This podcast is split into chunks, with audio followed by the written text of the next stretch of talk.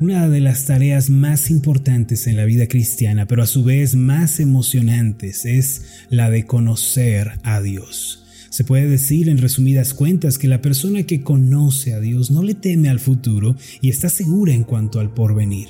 El profeta Daniel declaró que el pueblo que conoce a su Dios se esforzará y actuará. Esto se encuentra en Daniel capítulo 11 versículo 32 y esto quiere decir que el pueblo que le ha conocido como resultado de meditar en la palabra tendrá fuerzas y avanzará seguro por la vida.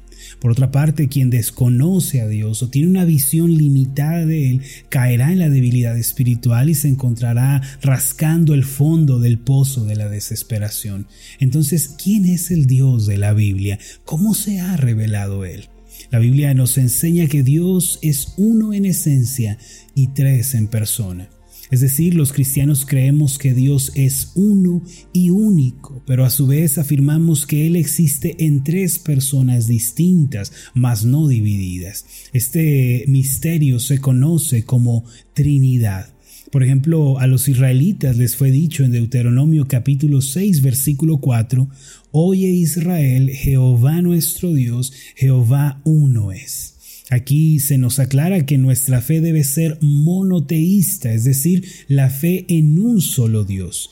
Sin embargo, la misma palabra de Dios nos revela que Dios existe en tres personas distintas, unidas perfectamente en voluntad, en carácter y en deseo. En 2 Corintios 13:14 podemos leer, la gracia del Señor Jesucristo, el amor de Dios y la comunión del Espíritu Santo sean con todos vosotros. Amén.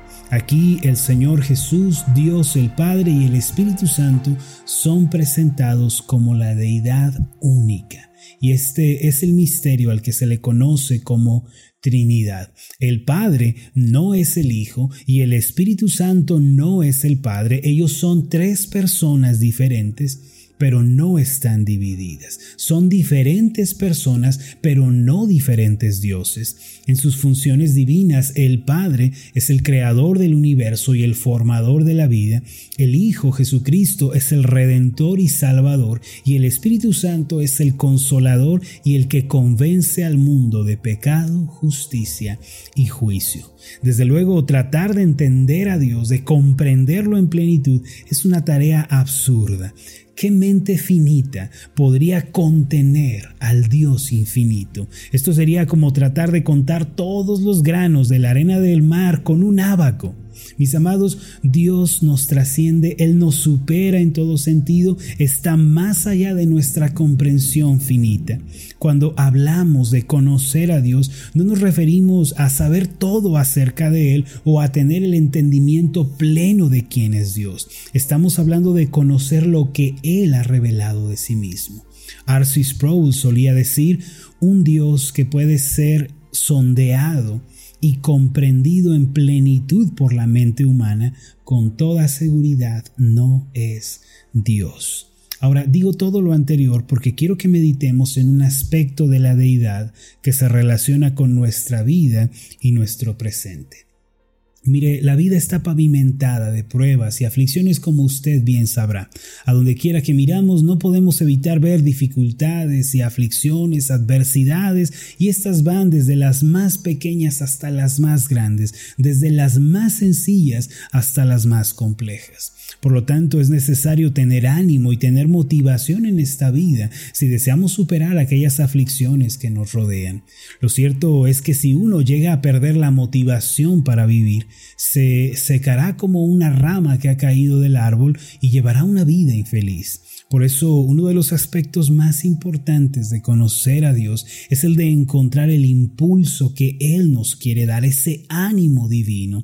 De hecho, Dios quiere que le conozcamos como el Dios que consuela y fortalece, el Dios que da aliento en medio de las pruebas.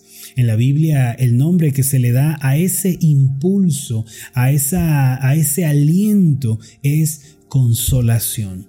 La Biblia dice en 2 de Corintios capítulo 1 versos 3 y 4, bendito sea el Dios y Padre de nuestro Señor Jesucristo, Padre de misericordias y Dios de toda consolación, el cual nos consuela en todas nuestras tribulaciones para que podamos también nosotros consolar a los que están en cualquier tribulación por medio de la consolación con que nosotros somos consolados por Dios.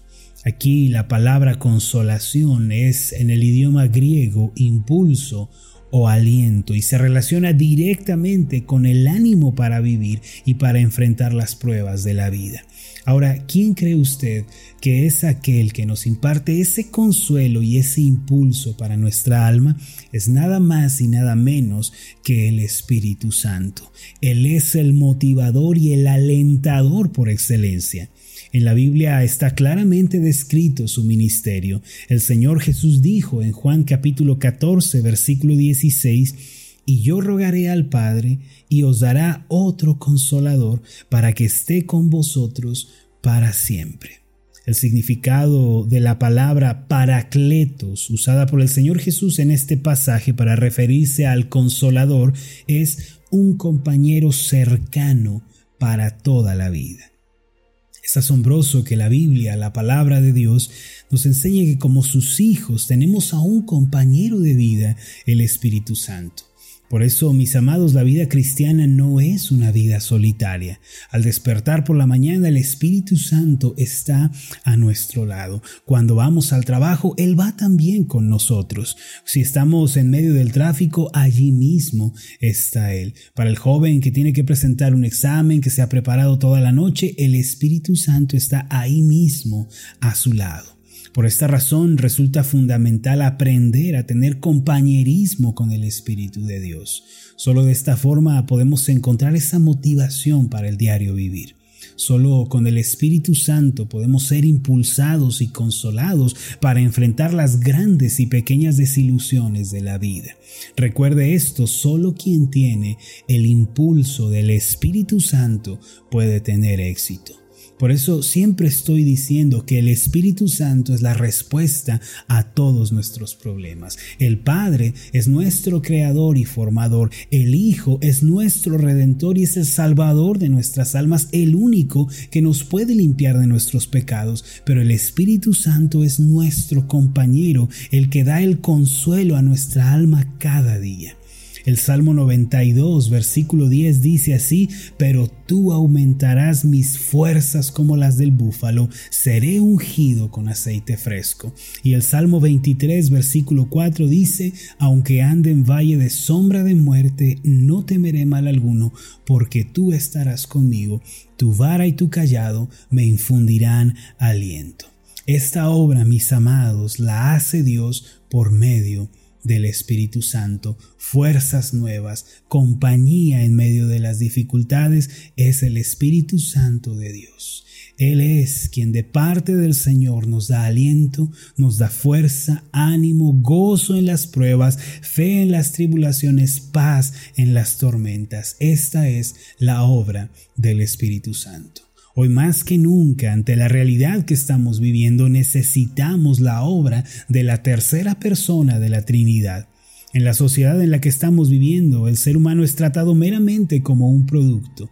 Actualmente la gente ya no tiene relaciones personales profundas y sólidas, sino que simplemente busca cuánto valen las posesiones de los demás y qué se puede obtener de otros. Por eso los que no tienen ánimo y aliento sufren de neurosis y de soledad. Especialmente en las grandes ciudades como la nuestra, la gente no sabe por cuáles tristezas o penas están pasando ni siquiera sus vecinos porque no se conocen unos a otros. Una hermana de la iglesia me contó sobre una compañera de trabajo que se sentaba en la misma línea de escritorios que ella para hacer el trabajo de oficina. Un día sin aviso sencillamente faltó al trabajo. Después pasaron dos, tres, cuatro días hasta que alguien por allá dio la noticia de que aquella mujer se había quitado la vida. Nadie supo nunca la crisis que ella estaba viviendo. Al sentirse sola y al no encontrar ánimo para vivir, terminó quitándose la vida. Siendo esta, mis amados, la realidad de nuestro mundo, necesitamos desesperadamente el ánimo y el impulso que Dios nos da. Y nunca lo olvide, ese impulso nos es dado por medio del Espíritu Santo. De esta forma podemos superar la condición en la que se encuentra esta sociedad fría e individualista. El salmista testificaba diciendo que Dios rescataba del hoyo su vida. Esto se encuentra en el Salmo 103, versículo 3 y en el Salmo 40, versículo 2, él decía eh, que Dios sacaba su alma del pozo de la desesperación. Muchas veces, al igual que Él, nosotros llegamos a encontrarnos en el pozo de la aflicción y la desesperación.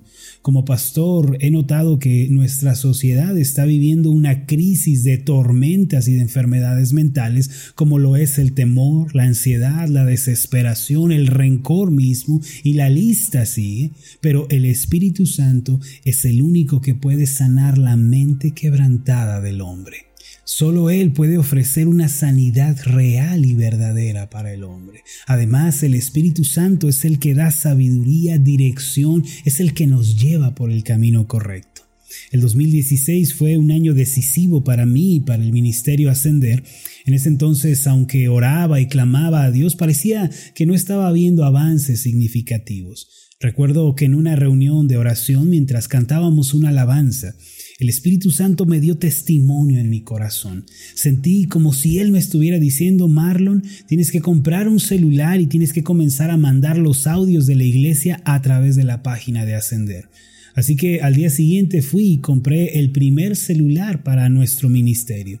Jamás me imaginé el alcance que llegaríamos a tener. Se estima que alrededor de 150 mil personas reciben los audios todos los días eh, si no es que más actualmente. Pero amados, todo esto vino de la inspiración y de la guía del Espíritu Santo en un momento decisivo de mi vida. Usted también puede recibir el aliento y la guía del Espíritu Santo, así como esa motivación que Él da aun cuando pasa por momentos difíciles que no puede manejar. El Espíritu Santo es nuestro consolador, quien se caracteriza por ser el más grande motivador. Cuando estamos en problemas y ya no podemos llevar nuestras cargas o nos sentimos solos, estamos en enfermedad, el Espíritu Santo viene a nosotros y nos alienta. Una persona alentada por el Espíritu Santo puede darle ánimos a otras personas, puede compartir el ánimo con su esposo, con su esposa, con sus hijos, sus padres. Esta clase de persona siempre comparte el buen ánimo y la paz de Dios y se vuelve una bendición para otros. Hoy mismo, mis amados, a donde quiera que vayan y en donde quiera que se encuentren, inviten al Espíritu Santo a estar en su vida. Permitan que Él les dé el aliento, ese impulso y que les consuele.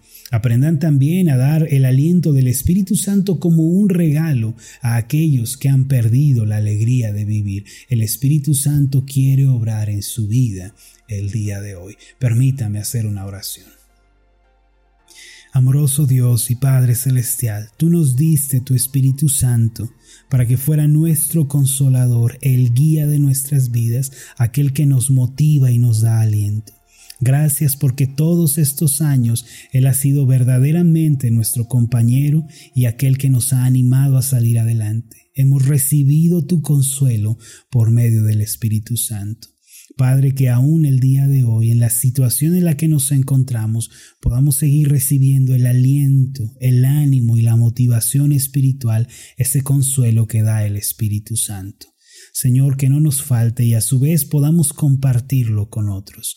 En el nombre de Jesús te lo pedimos. Amén y amén.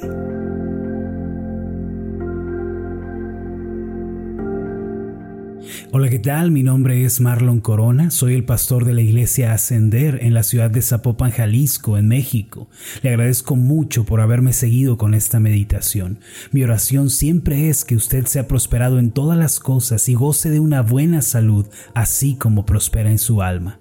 Lo invito a que ore por las meditaciones Ascender y le pregunte a Dios cómo puede usted ser de bendición para este ministerio. Las meditaciones Ascender son impulsadas y apoyadas por nuestros oyentes. Reciba un fuerte abrazo de mi parte. Que Dios le bendiga. Hasta la próxima.